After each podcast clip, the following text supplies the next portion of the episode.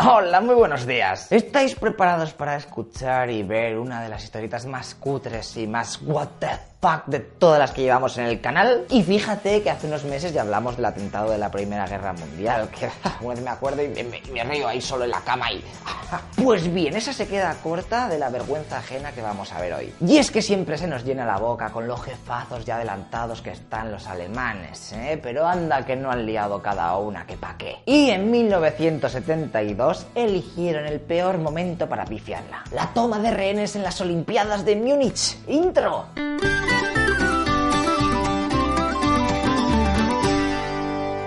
is Estamos en Alemania, en los Juegos Olímpicos de Múnich 72. Han empezado a finales de agosto y la cosa va normal, sin novedades raras. Pero por aquel entonces el conflicto de Palestina e Israel estaba bastante calentico. Y es por eso que los judíos se habían quejado a la organización por la ubicación en la Villa Olímpica de sus deportistas, los cuales estaban un poco apartados del resto, cerca de la valla, sin seguridad extra. Así que se lo hacen saber a los alemanes para que remedien la situación. Los organizadores del evento dicen, ok, espera que voy a preguntar a un especialista para que cree posibles escenarios terroristas y así adelantarnos a cualquier percance que se pueda producir. El forense encargado de hacer el informe comunica 26 posibles ataques, entre los que figuraba un asalto a las habitaciones de la delegación israelí por parte de un comando terrorista y que luego quisieran salir de Alemania por vía aérea con rehenes y todo. Pero pese a sonar muy real y plausible, los alemanes creen que el tío este es un exagerado y se niegan a aumentar las medidas de seguridad, con la excusa de que esas Olimpiadas quieren que sean vistas como una muestra de fraternidad entre pueblos y que allí somos todos amigos, chicos.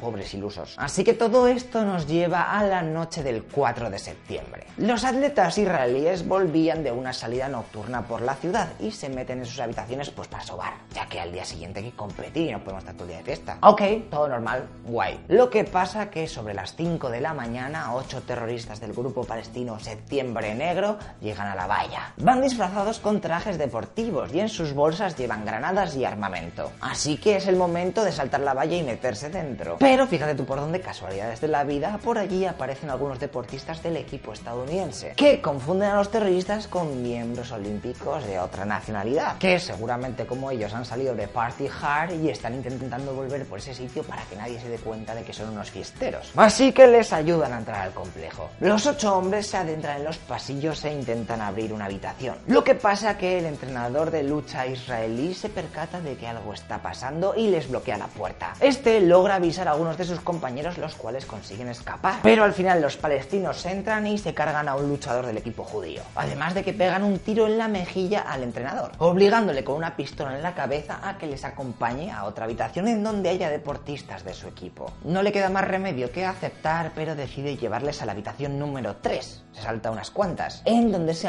los atletas más fuertes, creyendo que así podría plantarles cara a los terroristas. Lo que pasa que ya no son horas, ¿eh? y cuando entran se los encuentran durmiendo, y claro, no pueden oponer ninguna resistencia. En ese momento hay un pequeño forcejeo y al entrenador le terminan matando. Así que con el paso de los minutos y la situación ya más calmada, la situación es de 8 terroristas palestinos que mantienen como rehenes a 9 deportistas israelitas. Y ahora es el momento de la negociación. A las 6 de la mañana, los de Septiembre Negro hablan con la policía alemana para exigir la liberación de 236 presos de la organización que están en cárceles de Israel. Daban a la policía 3 horas, si no, matarían a uno de los deportistas. Aunque luego recapacitaron y les dejaron un plazo hasta las 12 de la mañana. Madre mía, esto va a acabar mal. Alemania habla con Israel para ver qué hacer y el presidente hebreo les dice que que ellos no negocian con terroristas. Por lo que a la policía les toca improvisar. Disfraza a cuatro agentes como repartidores de comida con la intención de poder llevarles algo de halal. Lo que pasa que los palestinos no son tan noobs y les obligan a dejar las cajas fuera y ellos mismos recogen los alimentos. Ah, y a todo esto los Juegos Olímpicos seguían celebrándose ¿eh? con la movida esa y el percal en medio de la Villa Olímpica. Pero ante la protesta de muchos de los países que dicen, pero ¿qué hacéis, tío?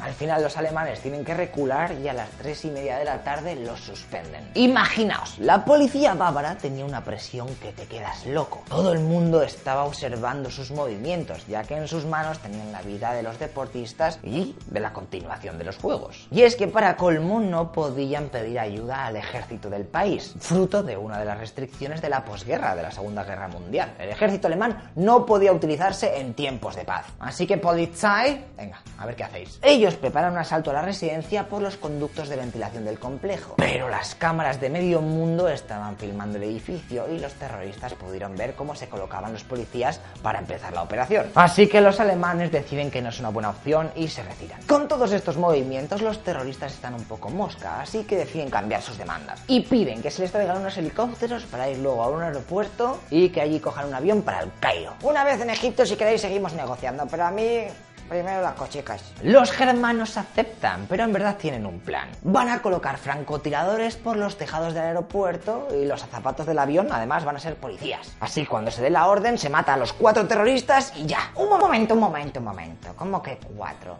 ¿No eran ocho? Vale, sí, son ocho, pero los alemanes no los han contado bien y creen que son solo cuatro. Están muy en la parra. Una vez que ya está todo el mundo en el aeropuerto, llega el momento más crítico de la operación. Cinco francotiradores alemanes, que en verdad eran policías normales que habían sido elegidos porque los fines de semana hacían práctica de tiro. No te creas tú que aquí, bueno, que se colocan y su misión es simple. Cada uno que apunte a uno, nos sobra uno, el otro que apunte a alguien y cuando se dé la orden, ¡zasca! Pero es que hay más problemas. ¿Por qué no llevan armamento especial de sniper ni nada de eso, sino fusiles G3, el estándar de las Fuerzas Armadas alemanas? ¿Qué? No había presupuesto para cosas guays. Tranquilos, que este va a ser el menor de los problemas. Porque dos de los terroristas han bajado de los helicópteros y han subido al avión a ver qué tal está aquello. Y fíjate tú por dónde que lo han encontrado vacío. No hay piloto ni azafatas buenorras barra os ni nada. ¿Eh? ¿Y los policías infiltrados esos que me has dicho antes? Pues los muy tunantes han decidido abandonar su misión sin consultarlo al comando central. ¡Pitorreo al máximo! Así que Isha, el terrorista que está a cargo de todo aquello, vuelve corriendo a los helicópteros pero justamente en ese momento uno de los francotiradores ve la oportunidad y dispara contra el jefe de los secuestradores. Lo que pasa que falla y da al otro terrorista que iba con él en la pierna. Viendo el caos, los alemanes ordenan abrir fuego y a las 11 de la noche hay un tiroteo de tres pares de narices. En ese momento se cargan a dos terroristas que estaban reteniendo a los pilotos alemanes de los helicópteros, porque habían llegado a un pacto con los palestinos de que, oye, te pongo los helicópteros, claro, los pilotos tienen que ser míos. Tú no me los hagas nada, ¿eh? Que son alemanes. Sí, sí, tú tranquilo. Sí, yo tranquilo, pero mira, todavía seguís ahí apuntándoles. Ahora, a tomar por culo. ¡Pam, pam! Al final las balas cesan, porque apenas hay iluminación y los francotiradores germanes no ven una mierda. Por lo que en esta pausa la policía alemana decide pedir ayuda y solicitar vehículos blindados y así se podrían acercar a los helicópteros. Pero sorpresa, se les acaba de ocurrir ahora y justo en ese momento había un gran atasco en la zona, por lo que no llegaron a tiempo y aparecieron media hora después. Profesional, muy profesional. Los terroristas al verlos llegar dicen, me cago en la leche. Creo que las negociaciones han acabado, ¿eh? Y empezaron a asumir que de aquella no salían vivos. Así que su líder cogió la Kalashnikov y tiroteó a cuatro atletas que iban en uno de los helicópteros. Acto seguido, pilló una granada y la lanzó al aparato, haciéndolo volar por los aires con los cuerpos de los israelitas dentro. A su vez, en el otro helicóptero, otro terrorista, o eso dicen porque esta versión no está muy clara, hizo algo parecido. Y descargó su cargador sobre los otros cinco rehenes. Isa, el jefe del escuadrón, después de asesinar a los atletas, corrió por la pista disparando contra la policía, a la cual no le fue muy difícil abatirle. Eh. Otra vez hubo un tiroteo de la leche y esta vez caerían casi todos los terroristas. Pero fíjate que tres de ellos fueron capturados con vida por la policía. De hecho, hasta uno de ellos se hizo el muerto, que esto, no es un videojuego, que te van a pillar. Ah, y otro consiguió escapar hasta el aparcamiento, pero los perros policía lo consiguieron localizar y 40 minutos después, al final lo mataron. Madre mía, qué desastre, no se escapa, pero vamos a ver, ¿pero dónde están aparcados los helicópteros? Bueno, tíos, el resumen de la operación es el siguiente. Han sobrevivido tres personas, cuales los tres son terroristas.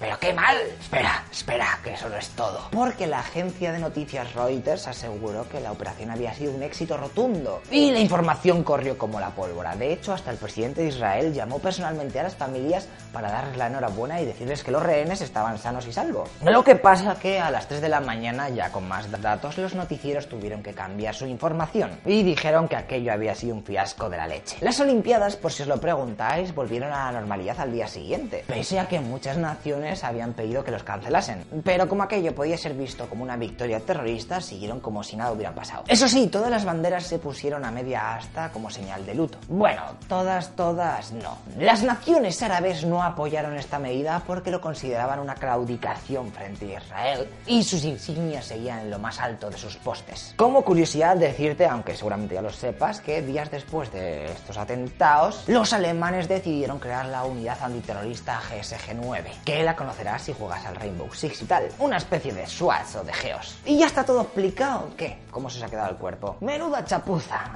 Así que ya va siendo hora de hablar de la próxima historieta de la leche. Un momento, un momento.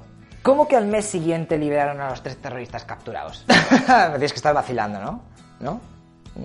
Madre mía, pues lo siento tíos, pero la próxima historieta de la leche vamos a hablar de lo que pasó después de los atentados. Y es que los judíos no se iban a quedar con los brazos cruzados, ¿eh? Y organizaron la operación Cólera de Dios. Así que si te gustan las cosas ahí en secreto, busque captura, espías, no sé qué... Próximo fin de semana vas a flipar. Dad like al vídeo y compartirlo con vuestros colegas, que así nos ayudáis un poquito y no desaparecemos de la nada. Eso sí, en unos días te quiero ver aquí porque tengo cosas que contarte. Hasta luego, loco pixels.